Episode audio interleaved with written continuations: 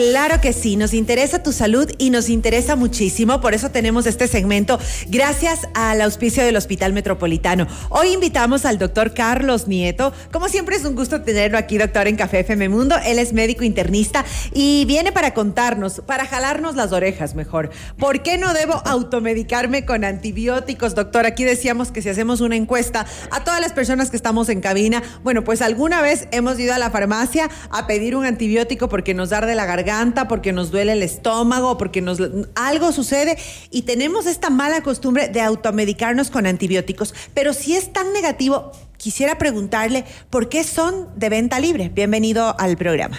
Correcto. Muchísimas gracias, mi estimada Nikki. Gracias, Marisol, también en cabina y a todos eh, los radioescuchas. Eh, es muy importante y muy coyuntural porque eventualmente, justamente en estos últimos años, los últimos cinco años, estamos en una campaña que básicamente eh, llama a la conciencia y un poco al uso racional de antibióticos, que específicamente estamos teniendo muchos, muchos problemas generalmente. Lo que tú mencionas son, se, parten tres puntos importantes. El primero es justamente esta parte de la regulación, de la venta libre de, de no solamente de antibióticos. Sabemos que por encuestas eh, cercanas y por algunos trabajos eh, a nivel país muy, muy pequeños, que cerca del 89% de, de, los, de los medicamentos generalmente pueden ser adquiridos aquí en el Ecuador sin eh, ningún tipo de receta, sin ningún tipo de respaldo o prescripción. los que más están regulados generalmente son los psicotrópicos o los estupefacientes, pero la mayoría de medicamentos, por eso es que hay mucha gente de extranjera que se sorprende muchísimo mm. de que aquí, que aquí sea completamente fácil en realidad conseguir antibióticos, analgésicos, antiinflamatorios. Primera cosa. Lo segundo es que las leyes no regulan tanto la venta exclusiva de este tipo de medicamentos y cuando lo hacen son por periodos muy cortos, básicamente para hacer eh, como una, eh, un llamado de atención, pero luego de esto pasa y eso nos nos ha puesto en el ojo del huracán en muchas ocasiones, incluido la parte de la mortalidad que tuvimos al inicio por SARS-CoV-2, donde que eventualmente no sabíamos nada de la enfermedad. Ahora sabemos poco, pero antes no sabíamos nada. Pero eventualmente la parte de la, automedicación fue uno de los eh, gatizantes para que la mortalidad tanto en el inicio en la ciudad de Guayaquil como aquí en Quito, sean uno de los factores más importantes porque el paciente ya viene automedicado. Entonces, este tipo mm. de, de, malas prácticas se las aprende y los hijos aprenden de los padres. Así que si alguien de ustedes para en la farmacia, compra algo para el dolor y demás, sus hijos están viendo eso y lo replican cuando ellos van creciendo. Así que es una práctica muy habitual aquí en el país que definitivamente está siendo una mesa muy eh, negativa para todo lo que es el manejo de enfermedades aquí en el país. Perfecto. ¿Qué es lo que pasa, qué es lo que pasa doctor? Buenas tardes, un gusto eh, verlo por la pantalla, eh, tenerlo en el programa. ¿Qué es lo que pasa cuando nosotros no manejamos bien el, eh, la receta del médico en cuanto a un antibiótico, más allá de poderlo comprar libremente o no. Eh, justo lo estábamos conversando aquí en, cabina con las chicas y es que, digamos, eh, la receta del antibiótico es para 15 días. Ah, no, pues ya me sentí bien a los 8 días y dejo de tomar. ¿Qué pasa cuando hacemos eso?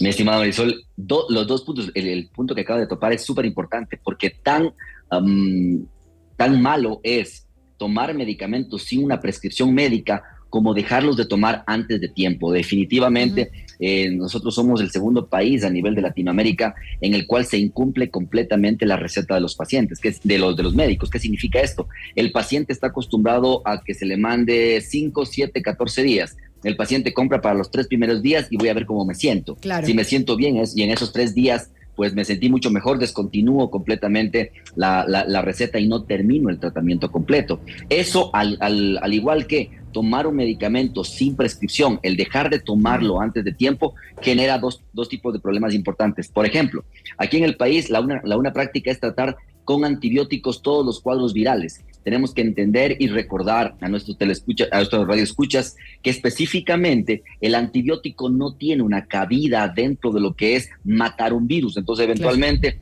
eh, se le da el antibiótico, se toman el antibiótico o se automedican el antibiótico para tener un poco de tranquilidad y pensar que están ah, siendo manejados. Ese es un problema bastante serio. De hecho, hay mucha gente que cambia de médico si es que en la primera consulta no se le envió un antibiótico.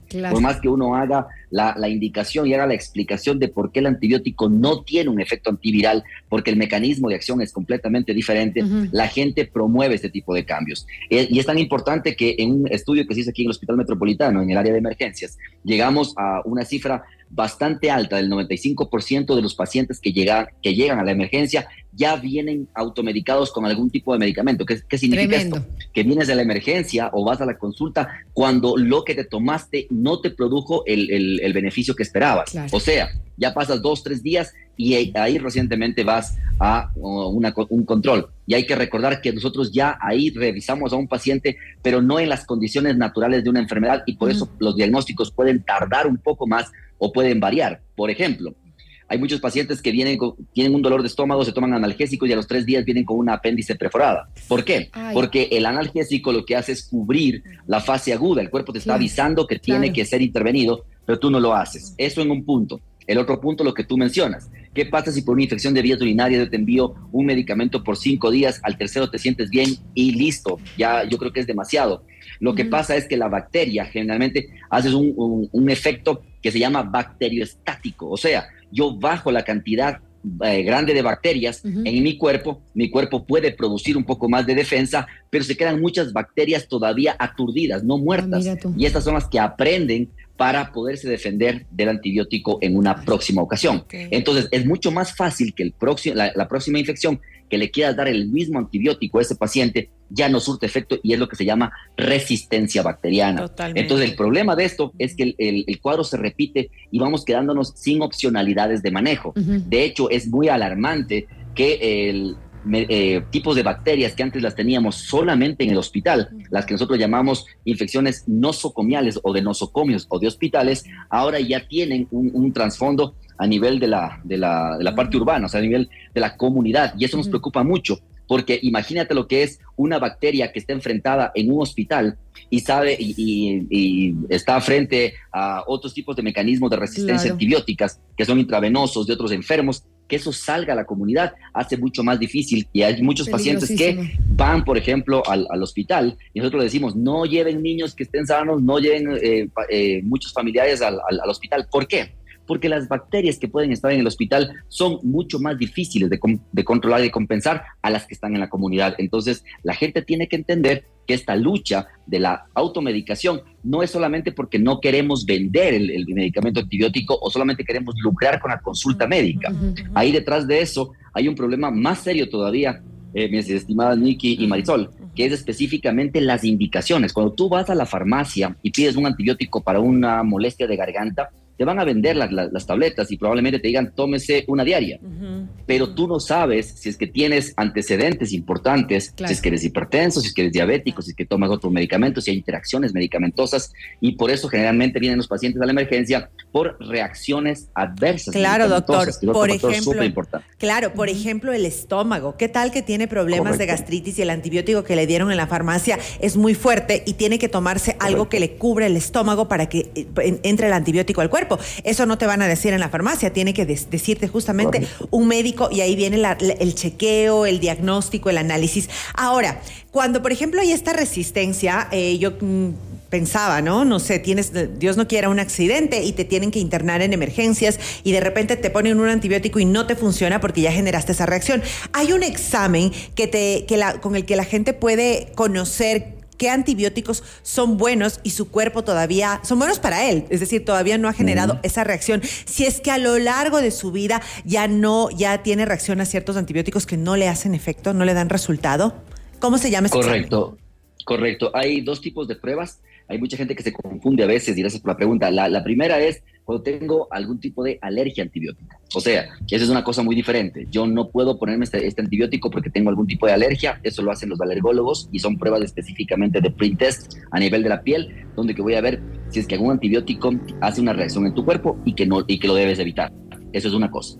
Pero la otra cosa es que dependiendo el sitio de infección que tú tengas, que puede ser en la garganta, que puede ser a nivel urinario, que puede ser a nivel gastrointestinal, tú puedes tomar una muestra de cualquiera de estos, de estos sitios y mandar a hacer lo que se llama un cultivo y un antibiograma. O sea, el cultivo es tratar de en 3, 4, 5, 8 días tener el crecimiento posible de la, de la bacteria, del parásito, del, del, microorganismo implicado y que te diga a ti el nombre y el apellido de la bacteria. Por ejemplo, en el caso urinario, tú coges una muestra de la orina y la cultivas y probablemente te salga algunos de los más comunes como la Echerichia coli, sí, que eventualmente está a nivel de la orina. Pero no solamente queda ahí, sino que puede hacer un contagio aproximado de bacterias o lo que se llaman las UFC, que muchos ven en el, examen de, orina, eh, que no es del último Fighting Compact, sino básicamente es unidades formadoras de colonias. Entonces, hay bacterias que son propias y que eventualmente en las cantidades en las que están no generan una enfermedad, pero cuando sobrepasan una cierta cantidad se vuelven patógenas o enferman al paciente.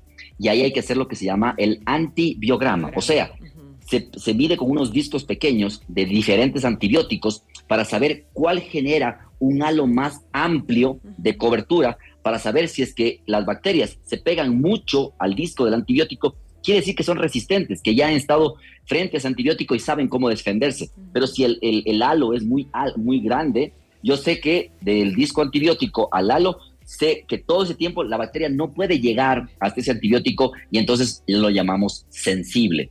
Eso nos permite, con una, un orden mucho más específico, poder tratar adecuadamente. Por eso no está muy bien tratar con cualquier tipo de antibiótico, cualquier tipo de enfermedad.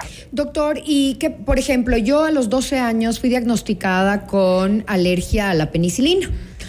Eh, hay un diagnóstico de alergia, ¿cierto? Y hay otro que nos está explicando usted ahora por el mal uso, por no cumplir con el tiempo, va creando una resistencia. ¿Cuál es la diferencia entre los dos?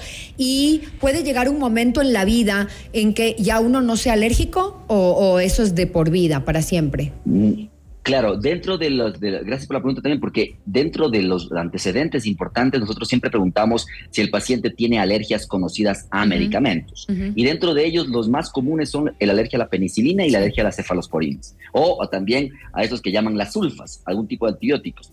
¿Cuál es el problema?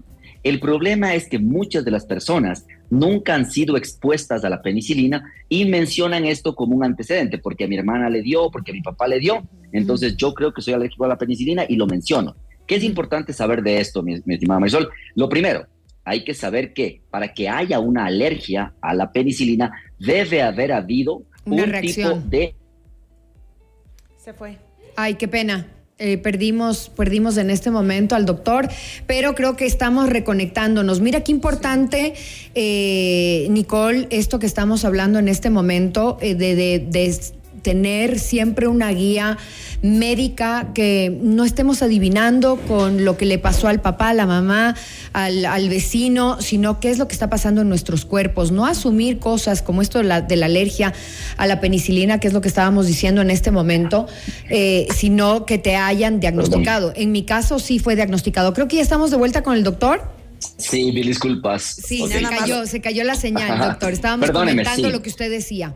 Sí, te mencionaba justamente esa parte porque es sumamente importante que el paciente tenga una exposición previa para que sea diagnosticado en la segunda o tercera o cuarta. Claro, es decir, que haya tenido una, reacción, ¿no? Correcto. Que fue lo que me pasó. es importante, es importante saber que sí hay maneras de em, cambiar un poco esta exposición a la penicilina. Por ejemplo, si una madre embarazada tiene a su producto y la, paciente refiere ser alérgica a la penicilina y tiene algún tipo de cuadro como por ejemplo sífilis de la maternidad, hay un mecanismo para poder hacer cargas eh, sucesivas pero son cargas muy bajitas, diluidas casi casi, para ir cargando al cuerpo hasta que yo pueda tener una tolerancia, se llama. O sea, sí hay la manera de poder revertir en parte esta, esta, esta, esta, alergia a la penicilina, pero eventualmente el cuadro alérgico, como te decía, es una respuesta propia, idiosincrática de cada paciente, mientras que la resistencia antibiótica, eso es una uh, decisión casi casi de médicos o pacientes, porque muchos médicos también no conocen bien el manejo del antibiótico y a veces dan menos días de lo habitual o de una manera completamente diferente. Hemos encontrado inclusive muchos colegas que eventualmente dan una dosis mucho mayor de lo habitual, presentando obviamente las reacciones adversas medicamentosos. Pero una cosa es la alergia al medicamento que se puede tratar, se puede manejar y cuando sea muy necesario, hay indicaciones inclusive de premedicar al paciente para que lo pueda tolerar. Eso también es importante. Claro que sí. Pero en cambio la resistencia bacteriana va por el otro lado. Doctor, muy interesante la entrevista. Yo creo que sí fue un jalón de orejas porque alguna vez en la vida nos hemos, hemos ido a la farmacia y hemos pedido esto por un apuro porque queremos estar bien rápido y en realidad no nos damos cuenta del daño que le estamos haciendo a nuestro cuerpo. Esto fue eh, la entrevista gracias al Hospital Metropolitano en nuestro segmento de salud con el doctor Carlos Nieto. Él es médico internista. Nos deja su número de consulta, doctor, y con esto, bueno, pues le deseamos una gran semana. Le agradecemos mucho a ustedes por el, por el espacio. En nuestro consultorio está el 322-0063 acá en el Hospital Metropolitano y estamos a las órdenes para cualquier tipo de novedad. Un abrazo. para ustedes también. Gracias, doctor. Si quieren repetirse la entrevista, se van a nuestro canal de YouTube. Ya saben, FM Mundo Live. Ya regresamos.